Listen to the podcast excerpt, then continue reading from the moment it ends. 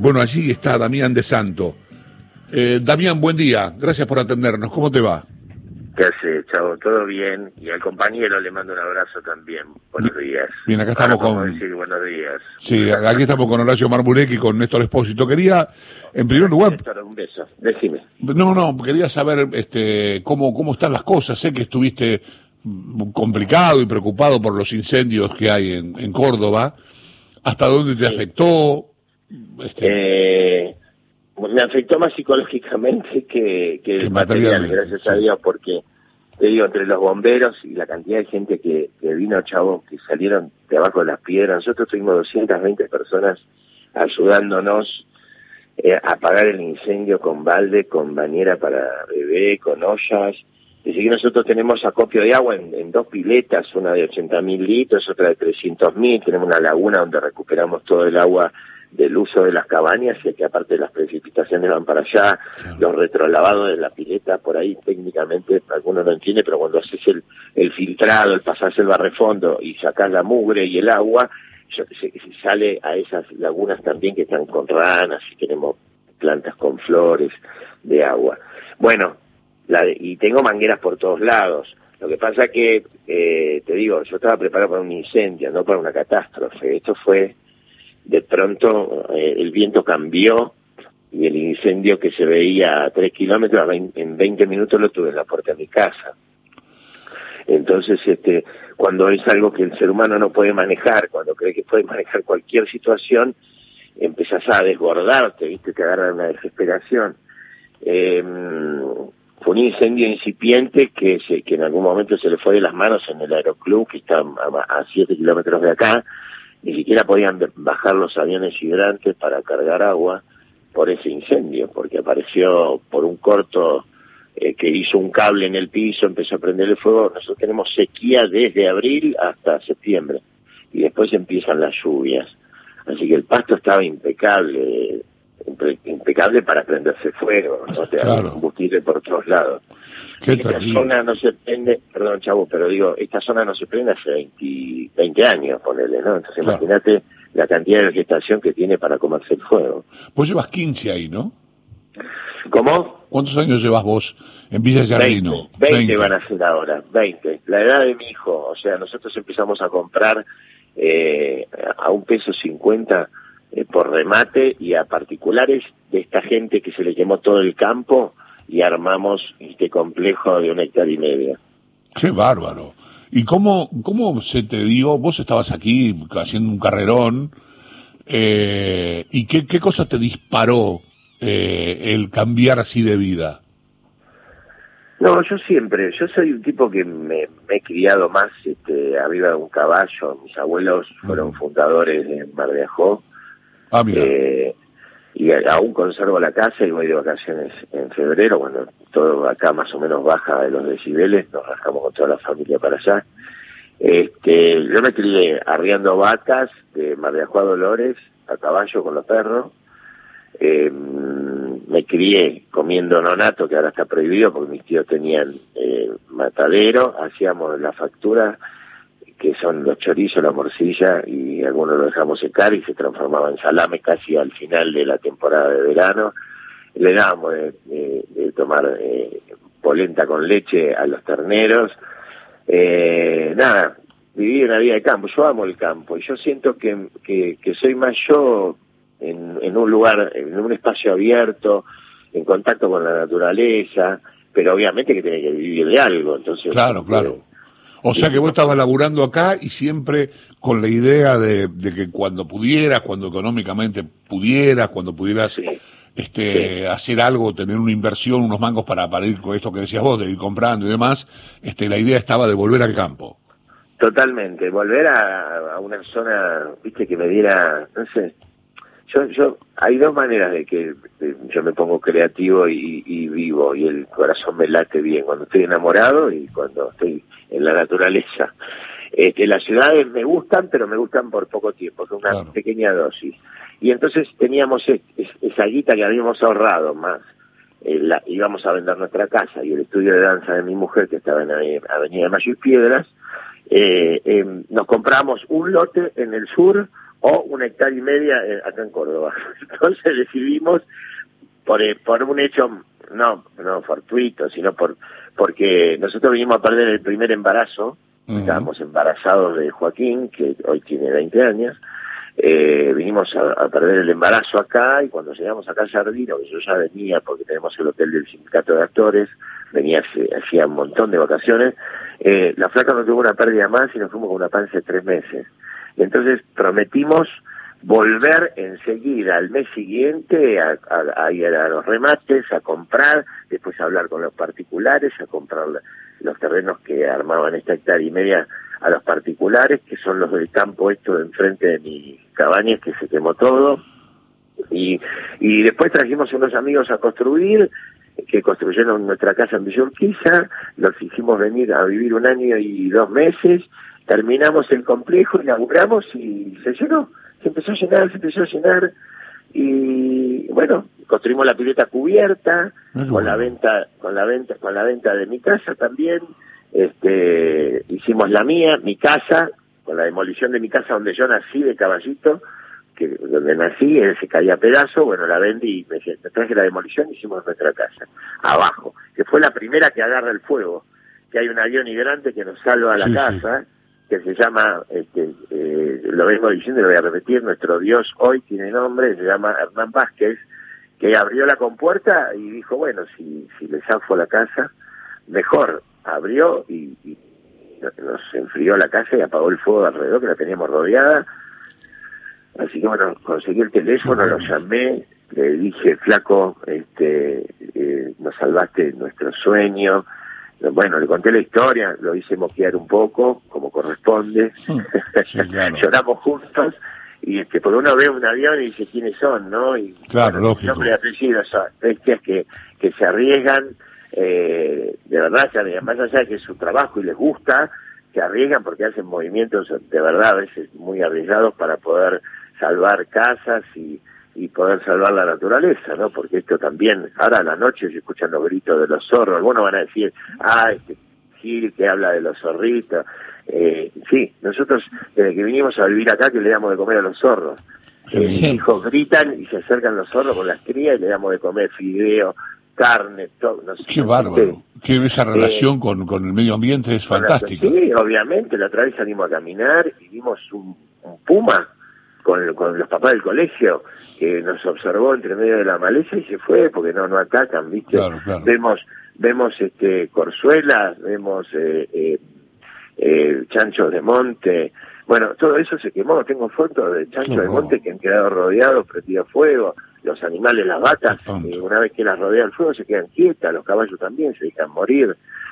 Entonces, bueno, como yo estoy conectado, he tenido caballos, me lo han matado las abejas hace cuatro años atrás. Eh, eh, yo soy como, no es que soy un gaucho, pero soy un tipo que ama el campo y lo conozco y lo disfruto y por eso decidí vivir donde vivo.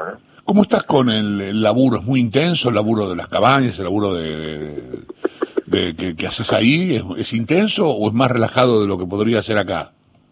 Eh, en plena temporada es intenso. Ahora se transformó en intenso y, cansador y agobiante porque estoy solo. Nosotros tenemos suspendido por, un convenio que hicimos con el sindicato de gastronómicos, los empleados cobran el 75% pero están en su casa. Así que estoy yo haciendo todo la pintura, la termofusión, eh, voy a, abobinar los motores, le cambio los rulemán, el sello de agua, las mangueras, la, eh, arreglo todo lo que es este la, la, la, pintura de los impregnantes de la madera de las ventanas, le agrego los burletes, arreglo la cerradura. Este, te digo que no tengo no tengo las manos de Bruno Belver para tocar el piano, tengo, tengo más tengo más la mano de, ¿cómo se llamaba este? Que tiene una mano grande, el locutor de radio, hermoso. Bueno, no me acuerdo ahora. Pero tengo más manos. El mundo Rivero. El mundo Rivero. El mundo Rivero, exactamente. Te metía un bife y te, no sé, te sacaba 10 costillas. Bueno, estoy así. Estoy a full. Yo tengo una lista a la mañana temprano que ya la veo y me deprimo de todo lo que tengo que hacer, pero bueno, he cambiado todas las venecitas de la pileta cubierta, Eh, ahora estoy metiéndome en la pileta descubierta, ya que pasó el incendio la vacié, ahora con el hierro la tengo que limpiar toda y empezar a arreglar algunas fisuritas que hay superficiales del cemento alisado porque es color arena para que parezca que es el Caribe, ¿no? La. Estamos hablando con Damián de Santo, que está en Villa Giardino. Eh, va a preguntarte algo el señor Marmurek. ¿Cómo estás, Damián? ¿Cómo, le va? bien, buen día. bien, buen día. Eh, hablabas de que la desesperación te había ganado en su momento y me imagino que así fue. Eh, el día después, cuando se, ya no escuchás ni olés, ¿cómo, cómo fue? Y dos, dos ibuprofeno porque no sabe la cintura, el dolor se ve que hice esfuerzo tenso, los nervios, y aparte, por otro lado también, yo soy medio, medio como padre de, de las situaciones, ¿viste? Yo, mi responsabilidad de que la gente no le pasara nada, porque venían los bomberos y trataban de apagar, pero había 12 kilómetros de casas, o sea, no estaba solo la mía, iban a otro lado, y como había varios focos de incendio, no había la cantidad de bomberos que tiene Jardino que son una cosa hermosa, porque aparte yo los conozco de toda la vida, he visto pibes de 12, 13 años que hoy son bomberos de 20, ¿no? Entonces, este, esto es lo que me gusta a mí de los pueblos, nos conocemos todos. Y los, los pibes meten mucha garra, pero había mucha superficie, prendía fuego, muchas casas en riego, mucho grito, y mi responsabilidad de que no le pasara a nadie eh, nada de los que vienen a ayudar. De repente vinieron seis pibes de la edad del más chico mío, de 15 años, eh, se sacaban la remera, mojaban la remera en, el, un balde y le daban chutazos, como le dicen, viste, a la, al, al fuego. O sea, ponele que esto se haya transformado en un juego, vamos a, a salvarle la, la casa a Damián de Santo, la, nada que ver, porque primero que esas caras no las conozco yo, no sé de qué pueblo son, eh, no los he visto nunca, y después con la desesperación que esos pibes seguían apagando el fuego de, casas de gente que gritaba que les estaba por prender fuego. Porque era, a ver, por eso digo, cuando me preguntás cómo terminás, terminás molido, como yo me hubiese agarrado a trompar, yo soy de River, con toda la barra brava de Boca, abrí la puerta y entré entré ahí a, a, matar o morir. Bueno, yo me sentí igual. Y aparte, eh, empezás a analizar eh, la impotencia ¿no? ante una situación natural. Nosotros ya vivimos un tornado, que te digo que prefiero el incendio que el tornado, porque el incendio por lo menos le podés poner el pecho, el tornado te tiene que esconder y bueno, se vuelve todo. Acá, acá es cuerpo a cuerpo. Eh, también tengo... Pero gana la naturaleza, ¿no? claro, eso te iba a decir, pero en este tiempo y como estás más en contacto con la naturaleza, ¿vos sentís esto que se habla de que no, no cuidamos ni un poquito la naturaleza y nos la está devolviendo?